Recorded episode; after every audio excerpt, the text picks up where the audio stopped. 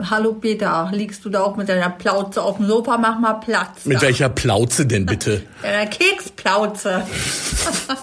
Na, danke.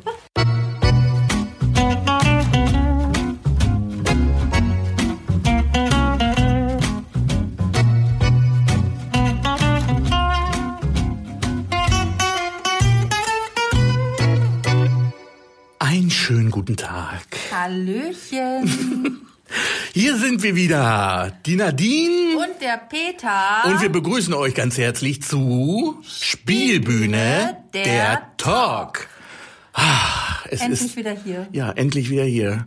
Äh, es ist zwischen den Jahren. Mhm. Wir sind quasi jetzt so nicht Fisch, nicht Fleisch. Es ist nach Weihnachten, aber noch nicht 2022. Wir sind hier quasi so hingerollt nach den Feiertagen. Hingerollt, das trifft es ganz gut leider.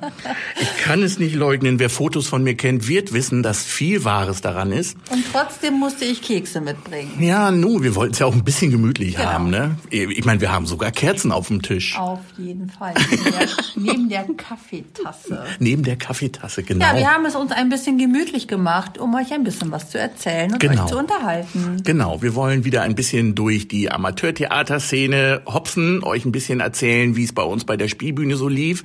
Und ich habe wieder ein sehr schickes Interview und Und ein Hörspiel. ein Hörspiel. Ja, das hänge ich hinten noch äh, hinters, ähm, also das hänge ich hinten nach dem Interview, hänge ich das noch hinten dran, versteht man das? Ja, So versteht man. Ein Goodie. Ein, ein Goodie, genau, oh, richtig. Schön, ich freue mich. Dass ich mir, das, also das kann ich nur empfehlen. Das wird sehr viel Spaß machen. Ich fand das sehr witzig. Aber Nadine, wir hatten ja nun doch ziemlich heftige Zeiten auch bei der Spielbühne. Ah. Gerade jetzt Anfang Dezember, weil wir hatten nämlich Hilfe, die Herdmanns kommen Im Lingner Theater. gespielt. Genau. Öff, ja, das war eine sehr turbulente Zeit, eine sehr spannende, eine sehr anstrengende, aber auch eine große Zitterpartie, möchte ich, glaube ich, behaupten. Also erstmal, wir haben es geschafft. Wir haben alle Aufführungen über die Bühne bekommen. Yay. Corona-frei. Ähm, genau, jeder konnte jeden Tag spielen und äh, wir hatten mega viel Spaß, aber es war auch wirklich immer total aufregend. Also morgens um 7 Uhr ins Theater. Erstmal durch unsere mobile Teststation, die dort äh, jeden Tag kam. Ja, und dann gab es so eine gute halbe Stunde Zittern, bis alle durch waren. Und wenn es dann hieß, alle negativ, dann konnten wir loslegen. Genau, und dann ging es eigentlich auch schon in die Maske vorbei an der Kaffeetasse, an dem Frühstücksbrötchen, was Ulla und Co. für uns geschmiert hatten und dann auch direkt nach oben zum Warm-up. Ihr hattet ein richtiges Frühstücksbuffet. Das klingt ja so richtig nach Glamour. Natürlich. Wir hätten dich ja gerne eingeladen, aber zu der Zeit schläfst du ja immer noch. Äh, ja, das stimmt. Also morgens um sieben bin ich nun wirklich nicht ernsthaft zu was zu gebrauchen. Das kann man nicht sagen. Diese Schulvorstellung, die um diese Uhrzeit anfangen, das ist nicht so meine Welt. Ich habe mich dann ja doch lieber mit den öffentlichen beschäftigt. Die waren am äh, Freitag, Am Sonntag und am Freitag. am, am Sonntag und am Freitag, Genau. genau, ja. Wir haben auf jeden Fall acht Aufführungen über die Bühne bekommen und äh, hatten roundabout 2000 Zuschauer, was für diesen Zeitraum, glaube ich, ähm, ein Riesenerfolg war. Wir haben tolle Feedbacks bekommen von den Schulen, vom Kulturamt der Stadt Lingen. An dieser Stelle auch ein herzliches Dankeschön. Oh ja, und das Technikteam vom Theater und unsere Technikjungs überhaupt und die Feuerwehr und alle, die uns Und alle, mitgeholfen die alle geholfen haben, Ja, alle. unterstützt haben, Ja. uns sowieso. Ja. Nein, also es war ähm, ein riesen Gemeinschaftserfolg und äh, wir haben es echt gefeiert und wir haben es auch, glaube ich, sehr genossen, endlich wieder auf der Bühne zu stehen. Ja, wir wissen ja nun auch noch nicht, wie es nächstes Jahr weitergeht, ne? Aber lassen wir uns davon erstmal äh, noch nicht wieder runterziehen. Lass uns erstmal freuen, dass wir das jetzt geschafft haben. Ich finde diese 2000 Besucher auch echt, das war, das war sehr schön, das hat sehr viel Spaß gemacht. Aber ich glaube, wir sind doch alle froh, dass wir jetzt eine Weihnachtspause haben, oder? Ja, die haben wir wohl gebraucht. Also es war ja nun viel organisieren, ausprobieren, wieder ummodeln, wieder neu organisieren, Proben, können wir aufführen, können wir nicht, was müssen wir. Ähm, also es war leider, auch wenn man eigentlich sagen will, man- möchte nicht mehr drüber sprechen, man musste es immer Corona-konform anpassen. Ja, ja. Aber wir haben, glaube ich, da einen ganz guten Weg gefunden, auch um so die Sicherheit zu gewährleisten und äh, als wir das dann in trockenen Tüchern hatten, da stand dann der Spaß ganz vorne und ich glaube, den haben wir alle gehabt.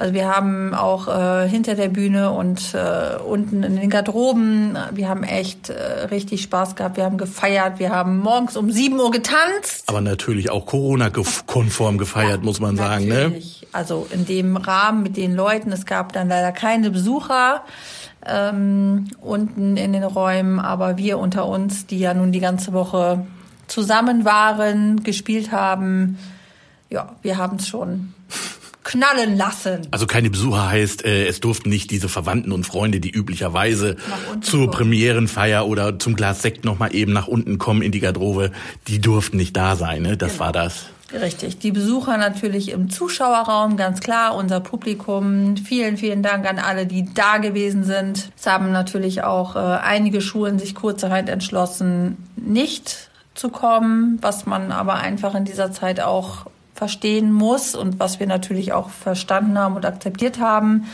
Ähm, ich habe dann von vielen Eltern gehört, die dann aber mit ihren Kindern in die öffentlichen Vorstellungen gegangen sind und das auch als Familie sehr genossen haben. Die Kinder fanden es klasse und äh, ich glaube, alles in allem war das ein gelungenes, rundes Ding, was wir da gemacht haben. Doch, das fand ich auch. Das fand ich auch. Und mein Eindruck war auch, dass die Leute sehr viel Spaß hatten und gerne zu den Aufführungen gekommen sind. Das ist auch ein Gesprächsthema, so im, im näheren Umkreis der Spielbühne, aber auch im weiteren Umkreis, dass man gehört hat, dass die Leute sich gefreut haben, dass es wieder diese Art von Theater gab, dass das überhaupt stattgefunden hat. War gut. Nee, war schön. So kann es gerne bleiben und weitergehen von mir aus. Luft nach oben haben wir immer. Das stimmt.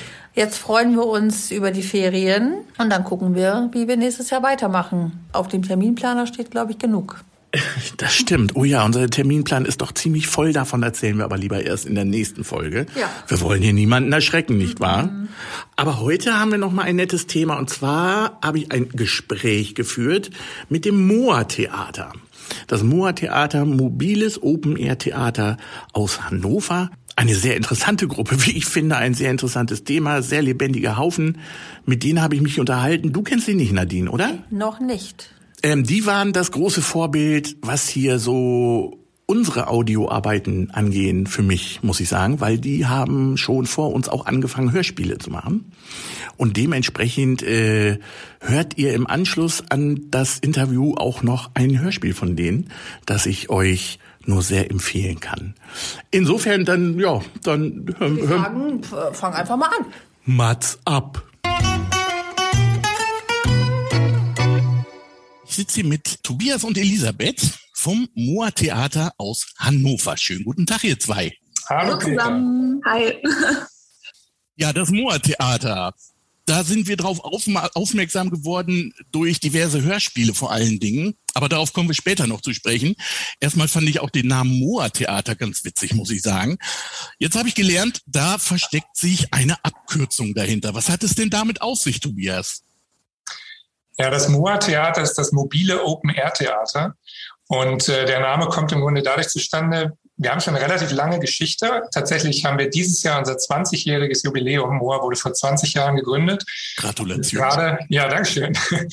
Und äh, gerade zu Beginn ähm, seiner Zeit hat das Moa-Theater vor allen Dingen sehr viel äh, im, im Unipark gespielt. Wir haben so einen sehr schönen Park bei uns hinter der Uni also alles draußen. Und dadurch entstand dann so ein bisschen diese Bezeichnung einerseits Open Air und andererseits mobil, weil es halt immer an unterschiedlichen Orten stattfindet. Also es ist dann auch mal vom Unipark in den Innenhof unseres Rathauses zum Beispiel gewandert. Ähm, und auch jetzt wandern wir halt immer noch an verschiedene Orte, weil wir halt eben keinen festen Spielort haben. Sind allerdings gleichzeitig jetzt auch nicht mehr nur Open Air. Wir spielen äh, immer wieder jetzt auch quasi Indoor in bestehenden Theatern hier in Hannover. Aber versuchen halt auch nach wie vor immer noch regelmäßig auch draußen zu spielen, weil wir das einfach total schön finden. Und es auch total schöne Orte gibt, wo man eben draußen schön spielen kann. Aber wie, wie, wie stelle ich mir das denn jetzt technisch vor? Ihr habt doch bestimmt auch sowas wie Bühnenbild und diverses technisches Equipment und so weiter. Das packt ihr sozusagen immer auf einen Anhänger und fahrt damit durch die Gegend. ja, also äh, durchaus. Ähm, das ist ähm, durchaus eine Herausforderung, die dann immer gleich mitgedacht werden muss, äh, natürlich. Und die auch das bedingt, äh, wie man das bespielt. Also ich denke jetzt zum Beispiel an die Produktion von Altengarten hier in Hannover. Dann gab es da halt so ein Jugendzentrum um die Ecke und dann hieß das halt, dass man abends, äh, nachdem äh, die eigentliche Vorstellung durch war und man vielleicht auch nochmal kurz so gemütlich zusammengestanden hat mit dem Publikum, das dann halt alle gemeinsam anpacken und jetzt das Bühnenbild da wegräumen und die Technik wegräumen und einfach, äh, genau, alles, was man da gerade auch mühevoll aufgebaut hat, auch erstmal wieder wegschafft. So. Aber sucht ihr euch eure Orte selber von wegen, ja, da würden wir gerne mal spielen? Oder sprechen die Leute euch an oder werdet ihr gebucht? Oder wo, wie findet ihr die Orte, wo ihr spielt? Also zumindest in der Zeit, in der ich jetzt dabei bin, haben wir uns eigentlich mal alles selber gesucht und wurden auch nicht gebucht, sondern haben im Prinzip über eigenständige Projekte quasi äh, aufgezogen und kennen einfach jetzt schon relativ viele Orte, die es hier so gibt, eben dadurch, dass Moa mittlerweile eben so eine 20-jährige Geschichte hat und es tatsächlich sogar Leute gibt, die den Großteil dieser 20 Jahre jetzt auch dabei gewesen sind. Ähm, und dadurch kennen einfach eben viele äh, Orte, die irgendwie ganz gut passen und die man dann eben benutzen kann. Ähm, und dann ist es tatsächlich, glaube ich, auch so ein bisschen, äh, was ist ein Ort, der zum Stück passt. Also äh, eine, ähm, ja, eine Produktion, die jetzt tatsächlich äh, Corona-bedingt äh, nicht mehr weitergeführt wurde oder so, das, das war halt auch so ein bisschen so eine dystopische Zukunftsgeschichte. Und da war dann halt auch die Überlegung, wo packen wir das denn hin? Ist das dann vielleicht was, was in einem Parkhaus stattfindet oder hier bei uns um die Ecke im E-Mail-Zentrum oder so? Also das ist dann ja auch eigentlich ganz schön, wenn man halt keine feste Bühne hat, kann man ja auch den Ort, an dem man spielt, ganz anders mit einbeziehen in so eine Produktion. Und ähm, genau, den, den dann halt auch da so mitwirken lassen. Das äh, kann auch ganz charmant sein. Okay, aber es ist dann schon so, dass das, dass der Ort quasi zum, zum Stück passt. Also du könntest jetzt nicht dieses dystopische Stück, was im Parkhaus spielt, könntet ihr nicht im Park aufführen. Das ist halt so ein Prozess. Ne? Ich meine, ähm, natürlich muss man auf eine Art dann auch mit dem Stück irgendwie gucken, was gibt der Ort halt her und was gibt er auch vor. Ne? Weil ich schon sagen würde, dass viele Orte, die draußen sind, auf eine andere Art irgendwie das Stück dann auch formen, als halt so eine klassische Theaterbühne irgendwo drin. Das sind dann ja in der Regel einfach große leere Räume, die man die irgendwie relativ neutral sind und die man dann frei gestalten kann. Sowas findet man natürlich schwieriger draußen. Da haben die Orte in der Regel stärker so einen eigenen Charakter, der dann eben auch Einfluss darauf hat, wie das Stück so stattfindet. Aber das ist dann eben in der Regel was, was dann einfach so im Laufe des Probenprozesses irgendwie sich so, ich sag mal, miteinander synchronisiert. Ne? Dann finden halt irgendwann auch Proben vor Ort statt. Man kriegt so ein Gefühl dafür, was man da machen kann und was man vielleicht auch nicht machen kann. Und dann verändern sich vielleicht auch nochmal Dinge dadurch, dass man merkt, hier vor Ort funktioniert das irgendwie anders, als wir uns das vorgestellt hatten ist so ein dynamischer Prozess einfach. Aber es ist nicht so, dass ihr mit einem Stück, wenn das jetzt fertig ist, dass ihr das dann an verschiedenen Orten spielt, quasi, dass ihr damit durch die Gegend zieht das nicht? Naja, also ähm, es war jetzt schon so, dass ähm, es auch, ähm, dass es auch Stücke gab, die auf mehreren Bühnen aufgeführt wurden. Also ähm, zuletzt. Ähm, ja. Genau, also ähm, genau, Tobi, kannst du ja vielleicht mal, weiß nicht, erzählen. Beim Volksfeind zum Beispiel fand ich das auch ganz schön. Ja, ich, ich gehe mal noch eine quasi noch eine Aufführung vor. Da haben wir tatsächlich, das war auch wirklich eine, eine ganz schöne äh, Tour, die wir da gemacht haben. Da haben wir nämlich tatsächlich zwei Stücke parallel aufgeführt. Das war auch das erste Mal, dass wir das probiert hatten und haben gedacht, wir probieren das einfach mal aus. Wir hatten zwei Produktionen, die parallel stattgefunden haben und auch die, die Aufführung haben wir dann quasi nicht komplett parallel, aber in denselben drei Wochen quasi äh, gehabt.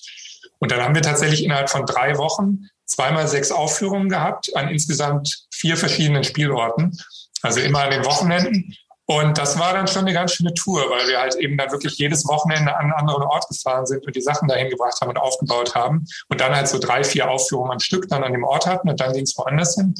Ähm, haben wir auch schon gemacht. Ich glaube, unser Konzept war zumindest bisher jetzt weniger sowas von, wir haben so ein Stück quasi als Repertoirestück und dann gucken wir mal, was wir damit vielleicht noch machen. In der Regel ähm, entwickeln wir so ein Stück, überlegen uns, wo wir das aufführen, machen das und dann kommt halt das nächste. Zumindest war es bisher so. Ich würde jetzt auch nicht ausschließen, dass es nicht, dass es mal irgendwie anders sein könnte, aber bisher war das halt eher so unser Modus. Ähm, und eben nicht dieses klassische, man, man geht dann vielleicht sogar auf Tour damit oder kann irgendwie angefragt werden mit einem bestehenden Stück, das man hat. Ähm, dafür haben wir vielleicht auch sogar ein bisschen zu viel Fluktuation bei, bei den Mitgliedern, ähm, als dass das möglich wäre. Genau. Aber Open Air, das ist schon eure Spezialität. Also es muss, also was heißt, es muss nicht unbedingt im geschlossenen Raum sein, aber, aber ihr geht also lieber Open Air als in geschlossenen Räumen auf die Bühne. Ich würde sagen, das hat sich so ein bisschen verändert in den letzten Jahren. Mhm. Ähm, also es ist immer noch so, äh, dass wir, wir gerne ähm, Open Air spielen, aber ähm, es gab jetzt auch Jahre, also auch vor Corona, äh, in denen wir keine Open Air Produktion hatten. Genau, das hat sich geändert. Es wird jetzt einfach immer eher so geguckt, was passt zu dem Stück und ähm, auch in die Jahreszeit natürlich. Also äh, klar, Open Air geht jetzt nicht zu jeder Jahreszeit. Ja. Wie viel führt ihr so auf in der Regel? Macht ihr eine Aufführung oder eine Produktion im Jahr oder zwei oder drei? Ja, drei hatten wir bisher noch nicht. Also in der Regel war es eine Produktion pro Jahr. Wir haben jetzt in der letzten Zeit, also vor Corona, tatsächlich die Schlagzahl auch so ein bisschen erhöht und haben dann auch zwei pro Jahr äh, gehabt. Und ich glaube eigentlich, dass wir auch, also wir waren in einem echt guten Flow, muss man sagen, als dann Corona kam. Und ich glaube, das wäre auch gut so weitergegangen. Und jetzt wie es bei allen Theatern wahrscheinlich gerade so ist, muss man halt einfach mal sehen, wie wir halt gut wieder in Gang kommen, wenn dann halt auch wieder mehr möglich ist und was dann so entsteht, das muss man einfach mal schauen. Wie viele Leute seid ihr denn überhaupt so insgesamt, das, das Gesamtvolumen des Vereins? Also Mitglieder haben wir so na, knapp über 60, würde ich mhm. mal sagen. Und der, der, ich sag mal, aktivere Kern von Leuten, die immer wieder bei verschiedenen Sachen auftauchen und bei denen man, bei denen es möglich ist, dass die sich dann auch, wenn man wieder eine Produktion anfängt, melden und sagen, ich spiele mit, ich helfe mir sowas alles. Ist vielleicht so, naja, zwischen 20 und 30, würde ich jetzt mal sagen. Ich weiß nicht, ob du das anders siehst. Nee, ähm, hätte ich jetzt auch so gedacht, das ist so, so äh, der Kern. So, es sind ja auch so die Leute, die dann äh, zu den äh, größeren Veranstaltungen kommen, also so zu den, bei der Geht's-Treffen oder so, würde ich jetzt sagen, das sind ja auch immer so 20, 25, die sich aktiver einbringen wollen. Oh, das ist aber auch schon ein ziemlich großer Haufen, der ihr dann seid, ne? Ja, wir rühmen uns immer. Wir rühmen uns, dass wir das größte Amateurtheater in Hannover sind. Ach, guck an, ah. Jetzt ist es raus, jetzt wird es veröffentlicht und jetzt stimmt die anderen mit uns. Jetzt kann man das bei Wikipedia zitieren. Ja, einschreiben. Genau. Na, da bin ich ja mal gespannt, was da für Reaktionen dann kommen. Jetzt habe ich es natürlich auch nicht hier mit irgendwem zu tun, sondern ihr seid beide Vorsitzende äh, des Moa-Theaters. Wobei ihr da eine gewisse Spezialität habt, finde ich. Ihr habt nämlich einen Vorstand, der eigentlich nur aus Vorsitzenden besteht, oder? Ja, das kann man schon, kann man schon so sagen. Wir haben eine Schatzmeisterin und vier Vorsitzende. Äh, warum? Wir versuchen das halt einfach nicht ganz so hierarchisch anzugehen. Ja. Ich glaube, also, ja, wir meinen das tatsächlich ernst irgendwie äh, mit einer gewissen ja. Gleichberechtigung im Vorstand. Also jeder hat quasi sage ich mal, die gleiche Funktion im Vorstand oder wie soll man sagen? Also ansonsten ist es ja immer getrennt nach, nach, nach Funktion. Erster Vorsitzender, zweiter Vorsitzender, Öffentlichkeitsarbeit, Schatzmeister und was ist das fünfte? Schriftführer. Genau, Schriftführer. Aber bei euch muss jeder Vorsitzende mal Schriftführer sein und jeder Vorsitzende muss mal Öffentlichkeitsarbeit machen. Nee, Tobi schreibt immer das Protokoll. Ja, das hat sich tatsächlich eher so eingeschlichen. Ne? Ich ja. glaube tatsächlich, es ist dann weniger so, dass wir so strikte Auf- oder, oder feste Aufgabenpakete haben, bei denen sagen, wir irgendwie sagen würden, das hängt an der Position oder irgendwie so, sondern wie Lisbeth schon sagt, wir verstehen uns tatsächlich eher als so ein was weiß ich, äh, kollegialer Vorstand oder wie man es auch nennen mag. So eine flache Hierarchie halt, genau wie Lisbeth meinte. Und da geht es tatsächlich eher darum, was schleift sich so ein, wer, wer kann was, wer mag was ähm, und auch so sehr situativ dann nach den Projekten, wer übernimmt jetzt gerade mal was. Und tatsächlich wäre ich, also vielleicht hast du ja eine Idee oder irgendjemand, der das hier anhört, hat eine Idee, wie man es sonst noch so nennen kann, ob man irgendwie auch noch mal eine andere Bezeichnung als die ersten bis vierten Vorsitzenden findet. Da wäre ich auf jeden Fall offen, weil es schon was Eigenwilliges hat, aber auf der anderen Seite es ist dann direkt ein Gesprächsaufhänger, wie jetzt gerade. Ja, ich finde das großartig. Vier Vorsitzende zu sein, finde ich toll. Und ich meine, dass du dann auch noch, dass ein Vorsitzender auch noch Schriftführer macht, ne? gerade den Posten Schriftführer, ist natürlich großartig, weil ich finde, für einen Schriftführer muss man auch geboren sein. Aber Tobi kann auch immer sagen, dass er da keine Lust drauf hat. Das wäre auch immer. Tue ich auch mal. Ah, tut er. Alles schon. Ja. Ich habe auf eurer Internetseite noch ein schönes Gruppenfoto gesehen, wo ja nun wirklich vom Alter her auch alles dabei ist. Mhm. Ähm, würdet ihr euch so als Mehrgeneration-Theater bezeichnen wollen oder spielt das Alter bei euch im Verein überhaupt keine Rolle?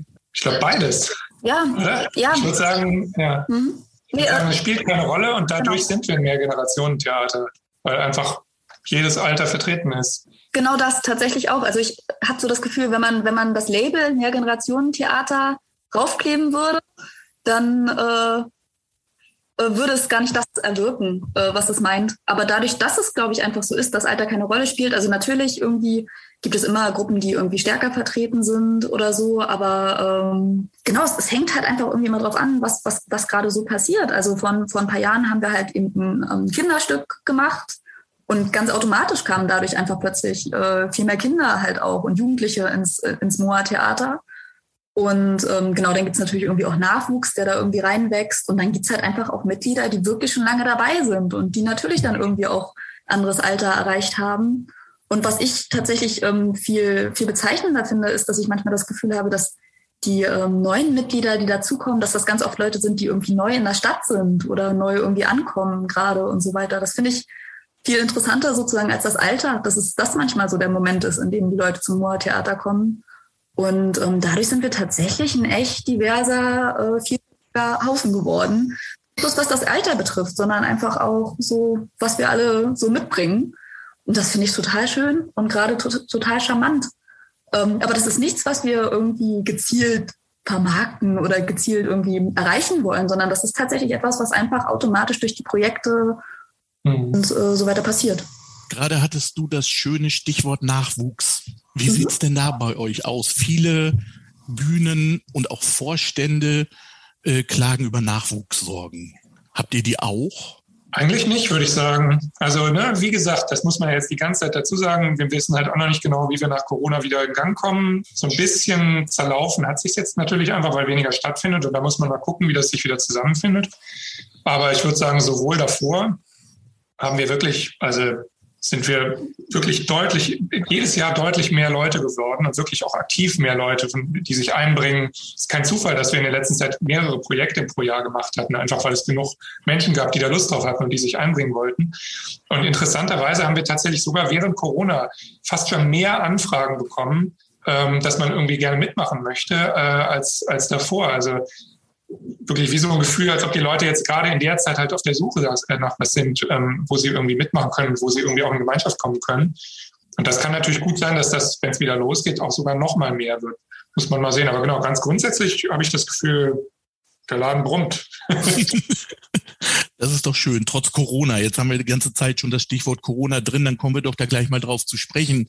Wie seid ihr denn so durch die heftige Corona-Zeit gekommen? Beziehungsweise, ja, jetzt, wie kommt ihr immer noch da durch? Arbeitet ihr mit Videokonferenzen? Seid ihr im Dornröschenschlaf? Räumt ihr euer, euer Archiv auf? Was, was, was, was, was macht ihr?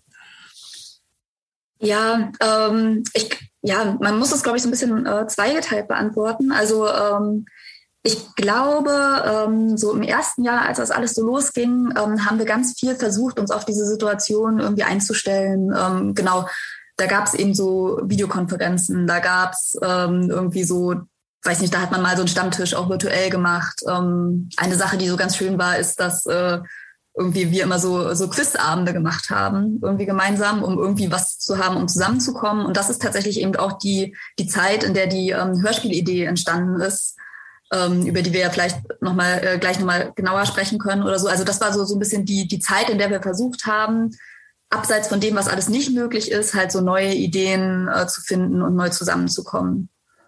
Und dann gab es halt irgendwann, glaube ich, den Zeitpunkt, in der einfach keiner mehr so richtig Lust hatte auf so virtuelle Pro Ersatzprojekte, sondern wir wollten halt einfach gerne wirklich einfach wieder vernünftig Theater machen, vernünftig irgendwie ein Großprojekt vorbereiten. Und ähm, da gab es einfach diverse Probleme, gerade auch in diesem Jahr, dann also auch über die Krimi-Dinner-Geschichte, Grimoire, das Projekt.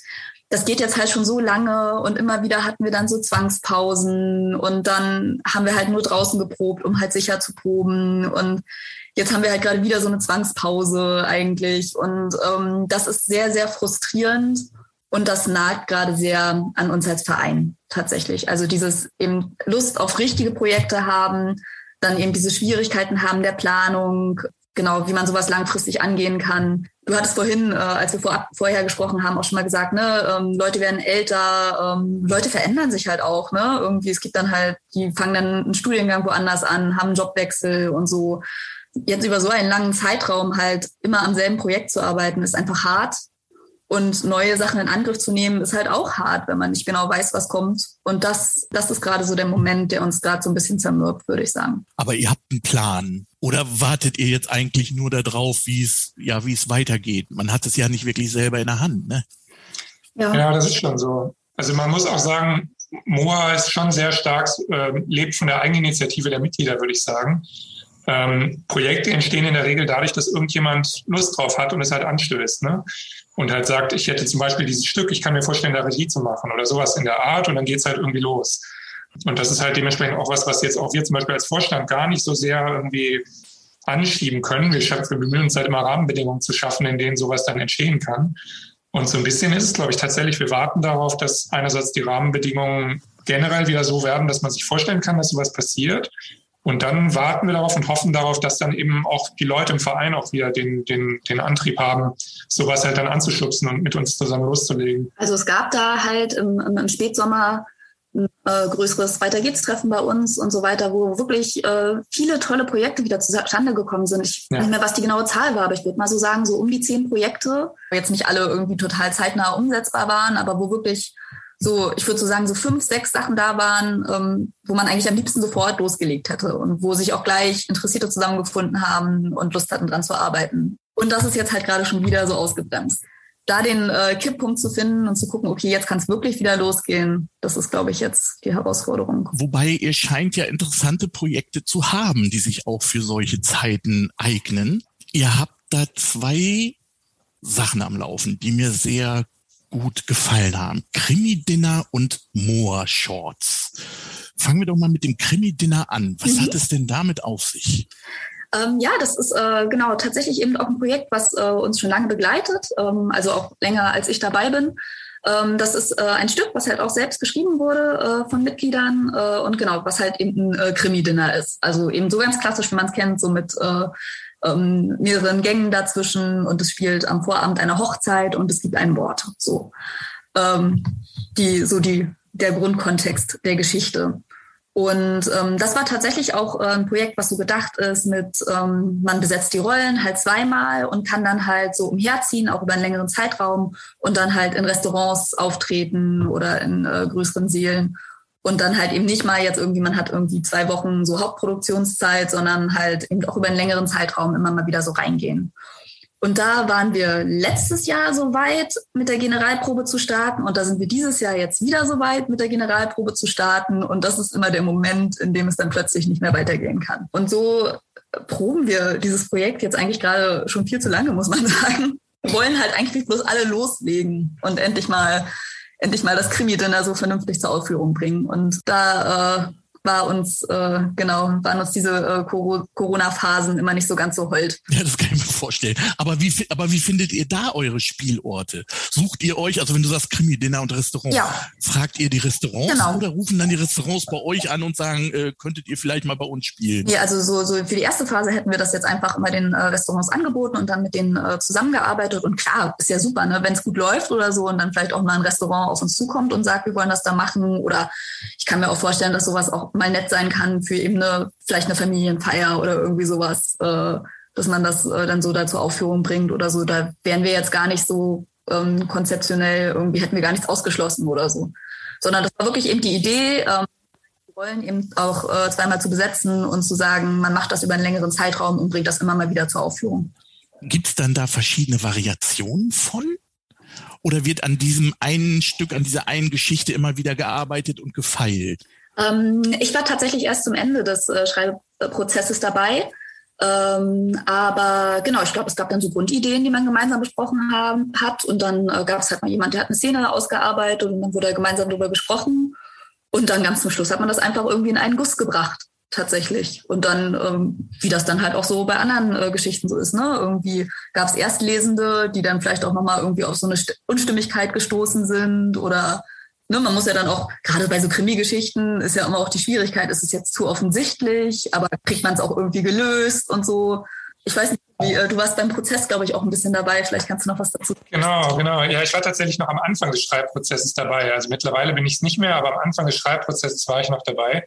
Und da haben wir tatsächlich auch, also wir haben zum einen einfach mal selber so ein Krimi-Dinner gemacht, um irgendwie in Stimmung zu kommen und haben dann über eine ganze Weile auch so ein bisschen gebrainstormt, was es halt werden kann und was so der, der Grund, das Grundsetting irgendwie sein kann. Wir hatten, glaube ich, dann auch zum Beispiel darüber nachgedacht, so eine Mitgliedervollversammlung von irgendeinem Verein und da passiert dann was. Da kann man sich natürlich ganz tolle Sachen vorstellen, die dann damit irgendwie Intrigen und sonst was irgendwie passieren.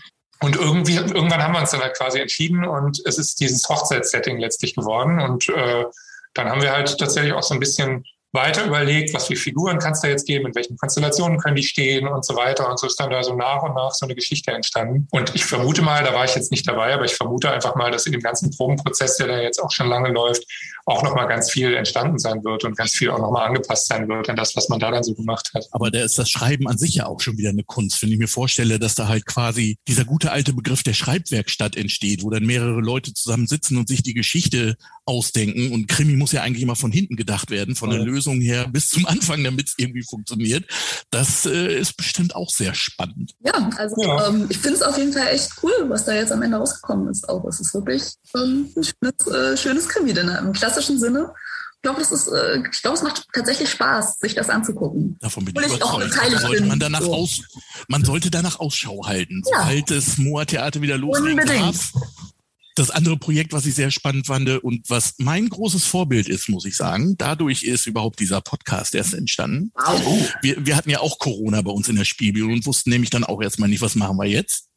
Daraus sind dann die Adventskalendergeschichten letztes Jahr entstanden. Wir haben also vom 1. Dezember bis 24. Dezember jeweils eine Kurzgeschichte veröffentlicht. Ach, Und das kam daraus, dass ich halt vorher von den Moa Shorts gehört habe. Und diese Moa Shorts, die sind wirklich großartig, finde ich. Wer erzählt mir von euch beiden was dazu? Ähm, ja, gerne. Also das war tatsächlich, also erstmal äh, total toll, dass wir da so eine, so eine Strahlwirkung äh, haben können. Äh, total großartig zu hören. Freut uns sehr, ähm, dass, äh, dass wir da so einen Fan in dir gefunden haben. Großartig. Ähm, ja, tatsächlich, es war wirklich so die Idee, also wir hatten dann irgendwie ähm, so ein, so ein Zoom-Treffen, äh, bei dem wir besprochen haben, was sind denn so die Sachen, die wir jetzt angehen können, was sind die Sachen, die wir machen in der Corona-Zeit. Und ähm, genau, und da kam dann irgendwie ganz schnell die Idee, irgendwie so, so Hörspiele zu machen. Da gab es, weiß nicht, auch von bis hin zur Überlegung, irgendwie eins der Stücke, die zuletzt schon mal, äh, die zuletzt ähm, ähm, produziert wurden, das vielleicht auch nochmal als Hörspiel umzuersetzen und so weiter. Und dann gab es einfach viele Hörspielfans, von denen man das auch bis dahin noch gar nicht wusste, die sich dann plötzlich so geoutet haben in diesen Runden und die einfach Lust hatten, sowas mal auszuprobieren und ähm, möglichst niedrigschwellig erstmal zu gucken, funktioniert das denn? Dann hast du ja gerade schon gehört, eben äh, es gibt Leute, die auch mal Bock haben, was zu schreiben tatsächlich im Moa-Theater. Das hat sich dann nicht bloß beim äh, Krini-Döner gezeigt, sondern eben auch ganz, ganz schnell eben äh, in Bezug auf, auf die äh, Shorts, die dann entstanden sind. Und ganz schnell hatte da irgendwie plötzlich jeder irgendein Projekt fertig, was man irgendwie umsetzen kann. Und du hast sie gehört, du hast gemerkt, das sind sehr, sehr unterschiedliche äh, äh, Geschichten, äh, die da irgendwie jetzt als Hörspiele umgesetzt wurden, von der ähm, genau von eher so Kindergeschichten bis zu hin so ein bisschen thrilleresk äh, und äh, eben auch zu eher so absurden Geschichten, wenn man es dann so nennen möchte. Genau, und das hatte halt einfach immer was dazu tun, wer das dann geschrieben und produziert hat. Und dann haben wir uns einfach zusammengesetzt und rumprobiert. Und dann gab es eben Leute, die hatten schon Erfahrung mit Tontechnik. Und dann gab es Leute, die ähm, wollten das einfach mal ausprobieren. Also es ist dann ja auch immer erstaunlich, äh, wie viele Kompetenzen dann eben in so einem Verein plötzlich zusammenkommen, von denen man noch gar nicht so weiß und an denen man dann wächst. Und so sind die Hörspiele entstanden. Das ist es eigentlich schon. Was ich tatsächlich auch total schön daran finde, ist, dass das so eine Gelegenheit ist, für so viele Leute sich mal so niedrigschwellig einfach auszuprobieren. Das habe ich, das fand ich total schön, das zu erleben, weil natürlich bei den Sachen, die wir sonst so machen, wenn man mal guckt auf so eine anderthalbstündige Theateraufführung, das ist natürlich ein ganz schönes Brett, da irgendwie zu sagen, ich schreibe das oder ich mache die Regie oder so. Ne? Ähm, und ich fand es total schön zu erleben, wie viele Leute dann irgendwie auch dadurch so eine Möglichkeit hatten, mal eben ein bisschen kleiner was auszuprobieren und halt eben so einen, so einen kleinen Text für irgendwie 10, 15 Minuten ähm, zu schreiben oder dann eben die Regie dabei zu machen. Ähm, also das war auf jeden Fall was, was ich gar nicht vor auf dem Schirm hatte und was ich aber total schön fand. Was ich vor allen Dingen finde, ist, dass, dass die Geschichten wirklich hochgradig professionell gemacht sind, finde ich. Also einmal von den Geschichten her, finde ich, sind die sehr gut gemacht. Die sind inhaltlich einfach gut, aber auch von der Technik her äh, sind das ja wirklich Geschichten, die sich vor, vor keinen anderen Hörspielen verstecken müssen. Ne? Toll. Ja, danke. danke. Vielen Dank. Ja, aber da, da, das ist schon wieder, wo kriegt man jetzt diese Leute her, die sich zum Beispiel mit dieser Art von Tontechnik auskennen? Und äh, wo habt ihr das überhaupt gemacht? Das klingt ja wirklich wie aus dem Studio. Ähm, das ist es nicht. Also ähm, es, es gibt halt irgendwie äh, genau, also es, gab irgendwie einen, der tatsächlich irgendwie sich auch auf einer professionelleren Ebene stärker mit auseinandergesetzt hat, aber sowas wie ein Hörspiel noch nie auf, ähm, aufgenommen hatte. Und der hat tatsächlich auch mit ein bisschen professionellerer Technik ähm, irgendwie agiert. Dann gab es halt mal irgendwie den Freund von einem Mitglied, der dann auch so als Tontechniker schon mal gearbeitet hat, der was gemacht hat. Aber ganz viele äh, von den Hörspielen, die du so gehört hast, sind irgendwie mit so einem kleinen, ähm, mit einem größeren Diktiergerät irgendwie aufgenommen worden. Tatsächlich irgendwie so ein Ding, was dann eben um die 100 Euro kostet und äh, dann haben wir das einfach zusammengeschnitten. Also es ist nicht, also das ist absolut kein äh, professioneller Anspruch in der Aufnahme gewesen.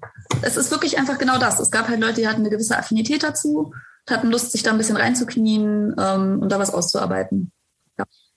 Jetzt ist die letzte Geschichte schon ein bisschen her. Ja. Wann gibt es bitte neue? Also ich will neue.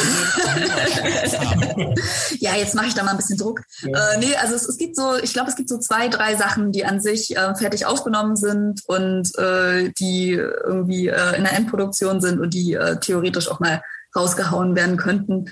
Aber äh, ja, genau. Ähm, ich hoffe, wir können da bald was Neues melden. Es gibt durchaus noch ein paar Sachen in der Pipeline. Sehr schön. Du kennst jetzt mindestens schon mal einen, der sehnsüchtig ja. darauf wartet. Das bin ich. Gut. Sehr gut. Nee, und ich äh, trage sehr, sehr gerne natürlich auch das Lob weiter, was du hier so ausführlich geteilt hast. Sehr gerne. Sollen auch gerne alle hören, die diesen Podcast hören. Und äh, ich werde natürlich auch den Links zu eurer Website äh, in die Shownotes mit reinsetzen, so dass auch jeder ad hoc diese Shorts findet Großartig. und überhaupt alle Informationen über Theater, wie sich das, wie sich das gehört, ne? natürlich. Ihr seid auch noch Mitglied in einem Amateurtheaternetzwerk.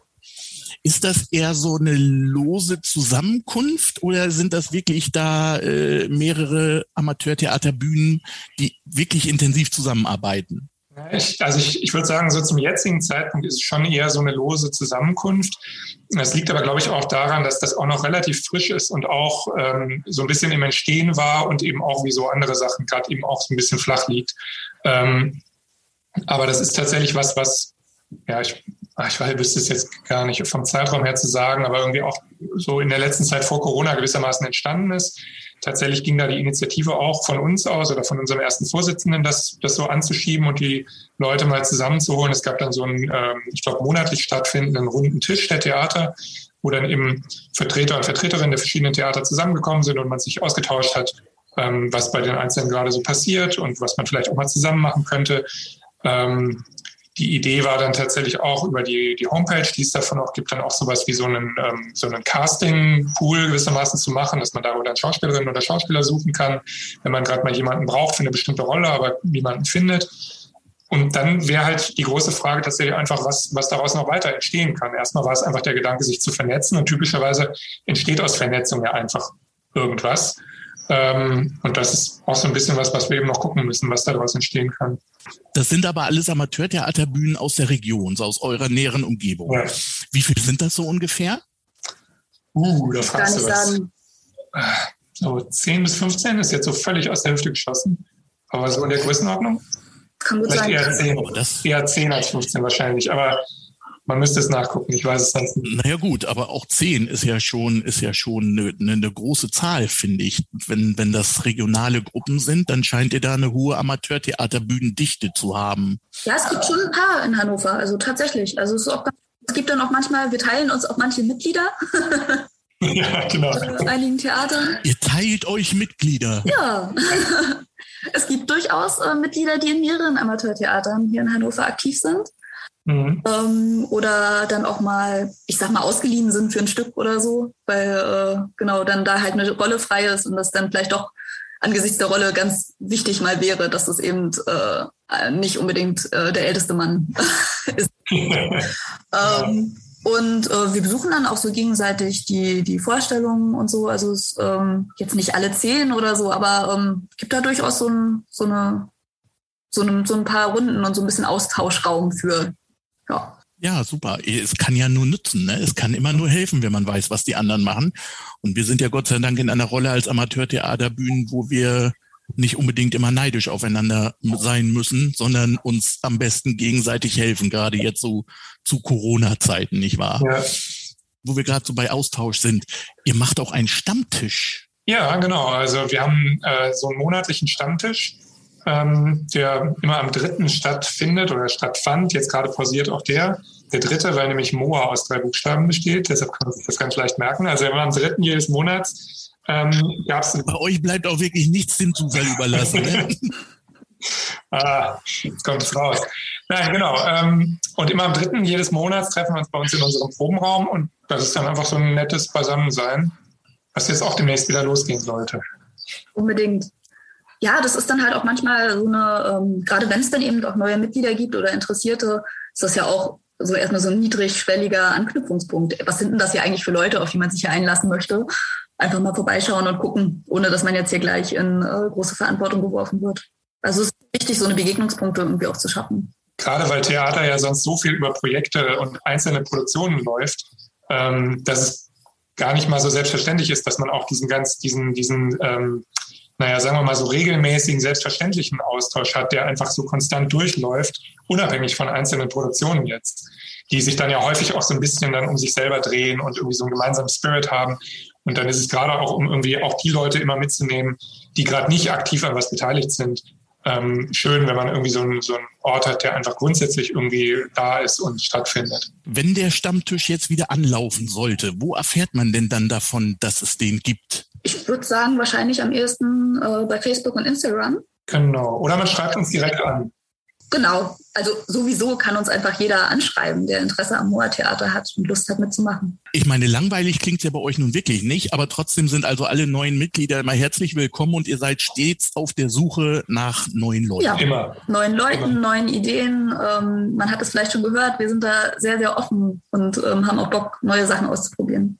Die Shorts lasse ich mir dann trotzdem nicht entgehen. Ich habe da einen speziellen Wunsch und zwar möchte ich dann bitte den kleinen Haudegen. Kriegst du. Ja, ich möchte den, ich möchte den kleinen Haudegen hören und den hängen wir dann nämlich an dieses Gespräch dran, weil ich finde, der muss einfach um die Welt gehen. Schön. ja. Das war sehr schön mit euch beiden. Das war ein sehr interessantes Gespräch. Ja. Und ich könnte mir auch gut vorstellen, dass das nicht das letzte Gespräch dieser Art war. Wir werden noch wieder voneinander hören. Vielen Dank dafür, dass ihr euch die Zeit genommen habt. Das war großartig. Ja. Gerne. Vielen Dank auch dir. Äh, genau. Vielen Dank auch dir, lieber Peter, für das ganze Lob und das schöne Gespräch. Ja, das hat wirklich Spaß gemacht. Vielen Dank dir.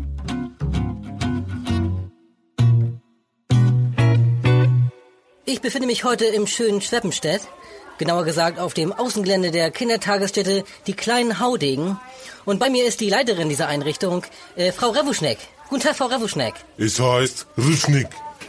Die Vokale sind allesamt stumm. Äh, Verzeihung. Äh, äh, guten Tag, Frau Revuschnick. Muss ja. Äh, Frau Revuschnick. Ihre Kita, wenn ich das so sagen darf. Äh, sag mal, Anton. Das habe ich genau gesehen. Pass bloß auf, Freundchen. Sonst zieh ich dir die Ohren lang. Ihre Kita, wenn ich das so sagen darf. Sie dürfen. Äh, ja. Ihre Kita ist ja doch recht einzigartig in Deutschland. Was heißt hier recht einzigartig? Es ist die einzige Kita dieser Art in ganz Deutschland. Erzählen Sie uns doch mal, was das Besondere an Ihrer Einrichtung ist. Wir sind die einzige Einrichtung in Deutschland, in der noch geschlagen wird. Bitte was? Ja, wer hier nicht spurt, der kriegt eins hinter die Löffel. Der Spiegel hat getitelt, die härteste Kita Deutschlands. Das macht einen natürlich stolz. Ist das nicht illegal? Illegal Kühlregal. Viele Eltern ertragen einfach nicht mehr, dass ihre fetten, verweichlichen Gören ihren Arsch nicht vom Computer wegkriegen. Dass die Scheißbelgier nicht auf die Ansagen von Muttern und Vatern hören. Dass die undankbaren Zwerge an Mutters Kochkünsten mäkeln und ihr Essen nicht aufessen. Das wird den Rostlöffeln hier ausgetrieben. Was machen Sie denn mit den Kindern, die ihr Essen nicht aufessen wollen? Die bleiben so lange sitzen, bis sie aufgegessen haben. Ja, und wenn sie auf den Teller kotzen, dann wird das auch aufgegessen. In Afrika verrecken die Rang vor Hunger und hier kriegt jemand sein Essen nicht runter. Nicht mit uns. Das klingt ja furchtbar. Sie hat man damals wohl auch mit Glacé-Handschuhen angefasst. Aber keine Sorge, unsere Belgier werden seit der Kinderkrippe abgehärtet. Unser Speiseplan besteht zu 90 Prozent aus Innereigerichten. Lunghaché, Grüßwurst, Pfälzer Saumagen, Wickelpfoten, Schwarzsauer. Filetgefresse gibt's hier nicht. Bieten Sie dann auch eine vegetarische Variante an? Ja! Wenn du noch einmal eine Kelle Sand neben den Sandkasten bullst, dann kriegst du so eins drauf, dass du eine Woche nicht sitzen kannst. So, was, was war das mit Arisch? Vegetarisch. Bieten Sie sowas auch an? Damit brauchen sie hier gar nicht erst anzukommen. Das trägt doch auch zu der ganzen Verweichlichung bei. Fünf Wochen Pflanzenfraß und die Jungs kämen hier in rosa T-Shirts an. Dürfen die Kinder nicht tragen, was sie wollen? Ja, so weit kommt das noch. Unsere jungen Männer haben in dunkelblau und die Fräuleinzimmer in scharlachrot zu erscheinen. Das ist auf unserem Hof auch viel übersichtlicher. Ja, ja, der Hof. Äh, Im Gegensatz zu anderen Kitas sehe ich bei Ihnen viel äh, Stacheldraht. Und das nicht nur um das Gelände, sondern auch auf dem Gelände. Ist das nicht gefährlich? Gefährlich. Ja, natürlich ist das gefährlich. Was meinen Sie, warum wir das Ganze dahin gebaut haben? Die sollen lernen aufzupassen. Da muss man seine Omme eben einziehen, wenn unter dem Draht durchgerobbt wird. Das Leben wird ja nicht ungefährlicher. Ist auch schon mal was Schlimmeres passiert? Ja, ja, so ein bisschen Schwund ist da immer. Aber die meisten Eltern haben sowieso noch ein, zwei weitere Kinder hier. Oh, ich verstehe. Wie sieht denn, wie, äh, ja, wie sieht denn so ein Tagesablauf hier aus? Ja, da unterscheiden wir uns sicherlich nicht so sehr von den anderen Kindertagesstätten. 0600 Fahnappell und öffentliches Ausrufen der Bettnester vom Vortag. 0630 Frühsport durch unseren Hindernisparcours. Zwei Meter hohe Wände, ein Meter tiefer Schlamm, Eiswasserbecken, alles was das Herz begehrt. 0730 eine Stunde stummes Stillsitzen zur Erholung. 0830 Frühstücksteller Stalingrad. Brot von vorgestern eingebrockt in kaltes Wasser. 0845 gemeinsames naturnahes Defekieren auf unserem neun Meter langen Donnerbalken, dem längsten Mitteleuropas, wie ich nicht unerwähnt lassen will. 0900 Zeit für Kreativität. Unsere Herren können völlig frei wählen zwischen Hoch hinaus, ein Modellbaukurs für Kampfflieger des Zweiten Weltkriegs und Bodenständig, dem Modellbaukurs für Panzer und jetzt kommt's, beider Weltkriege. Unsere Damen haben die freie Auswahl zwischen Flechtgefühl, wir flechten die schönsten Zöpfe von damals bis gestern und Innerei Spinnerei, ein Kochkurs für fantasievolle Gerichte ohne Muskelfleisch. Ja, denn äh, äh, 1200 Mittag, 1215 Abwaschdienst bei den Mädels, verdauungsförderndes Nacktrangeln bei den Buben. 1230 Mittagsschlaf oder stummes Stillsitzen, da sind wir nicht so streng. 1330 Musik, die schönsten Volks-, Heimat- und Kampflieder Opladütsch, angeleitet und auf dem Akkordeon begleitet von Obertruppenführer AD Hans-Dieter Backernagel. Die verstehen uns natürlich auch so ein bisschen als Mehrgenerationhaus. 1430 Keulenturn für die Mädels, Völkerball für die Jungs. 1530 gemeinsames Duschen. 1545 Zwieback und warmes Wasser. 1600 Abschlussappell mit gemeinsamem Vortrag der Kieler-Hymne.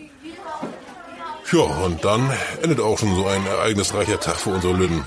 Ich weiß gar nicht, was ich dazu sagen soll. Ja, wir sind auch mächtig stolz auf unser Konzept. Wo soll denn das noch hinführen? Ja, das kann ich Ihnen sagen. Wir planen derzeit auch einen Schulbetrieb.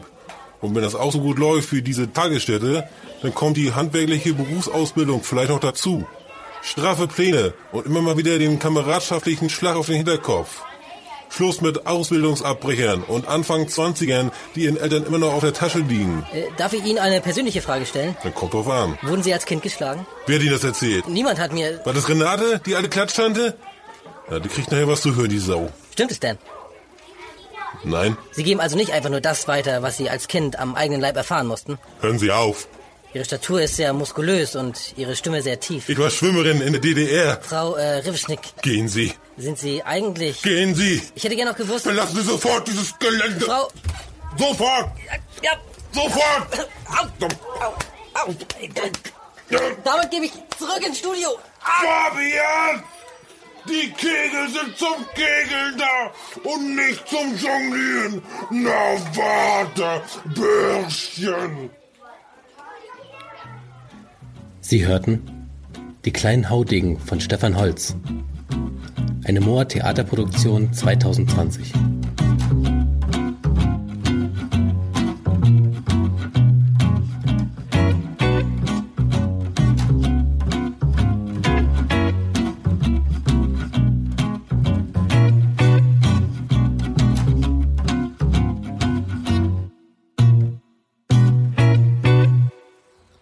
Ach Nadine.